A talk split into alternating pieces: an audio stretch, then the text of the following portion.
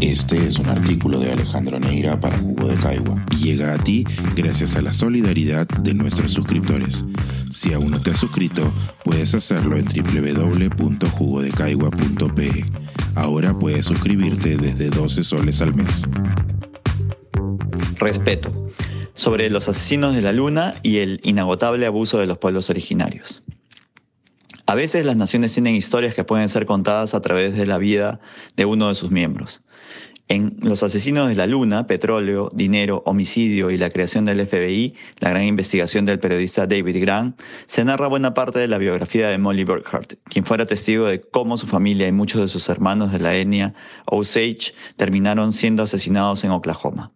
No exactamente spoilers, pero esta columna puede revelar algunos datos relacionados con la esperada nueva película de Martin Scorsese.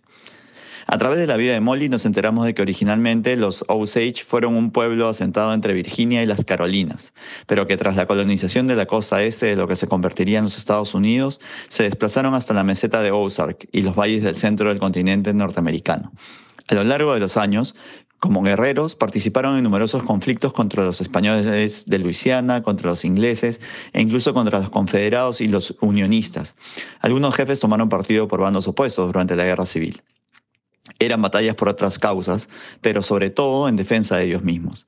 Hartos de ser perseguidos y arrinconados, se instalaron en Oklahoma, un lugar agreste en el que pensaron que encontrarían sosiego y mantendrían alejados a los hombres blancos que parecían querer siempre todo lo que les pertenecía.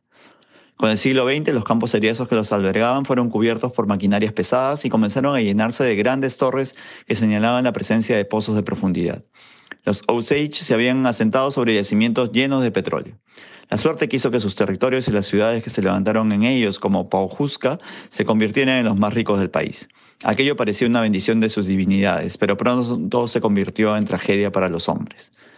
La filosofía capitalista de los Estados Unidos propició que quienes tenían poder y sobre todo avaricia dictaran medidas para hacerse del dinero que debía corresponder por derecho a los Osage. Si bien es cierto que algunos miembros de dicha comunidad construyeron mansiones, compraron autos modernos y se beneficiaron de parte de las regalías de los negocios que por millones de dólares hacían las compañías petroleras, poco a poco se crearon figuras legales para que estos contaran con guardianes que administraran sus negocios. Lo peor es que, como podemos leer en el libro de Grant, los maltratos no fueron únicamente legales.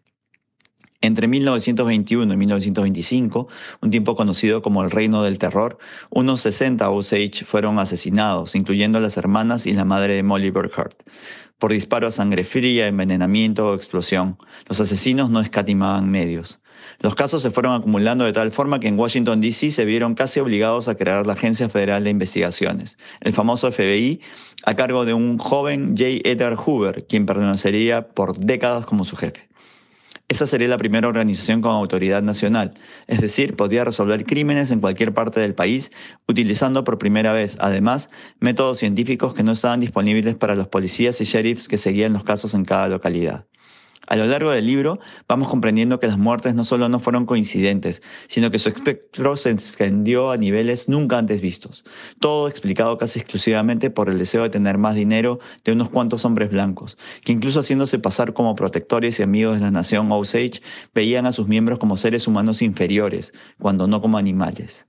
Si bien hay una historia de éxito sobre las investigaciones principales del FBI que lograron identificar a los responsables directos e inmediatos de los asesinatos de los que fue víctima la familia Burkhardt, pronto nos damos cuenta de que los alcances de estas no cubrieron más que una pequeña parte de una época de espanto para los nativos. En los próximos días se estrenará la película de Scorsese basada en este libro, con un reparto inmejorable. El cine a veces permite dar otra dimensión a las historias.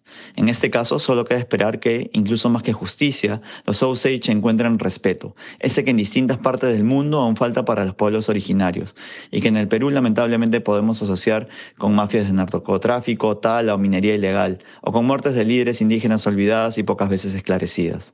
Para empezar a hacerlo, quizás sea bueno leer lo que los Osage mismos dicen sobre la película y su participación en ella, algo sin duda encomiable. Una frase lo resume bien. No somos una reliquia, somos una nación soberana que sigue floreciendo.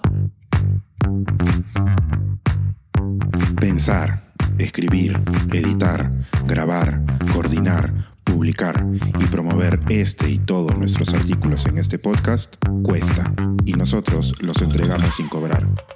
Contribuye en www.jugodecaigua.pe barra suscríbete y de paso espía como suscriptor nuestras reuniones editoriales.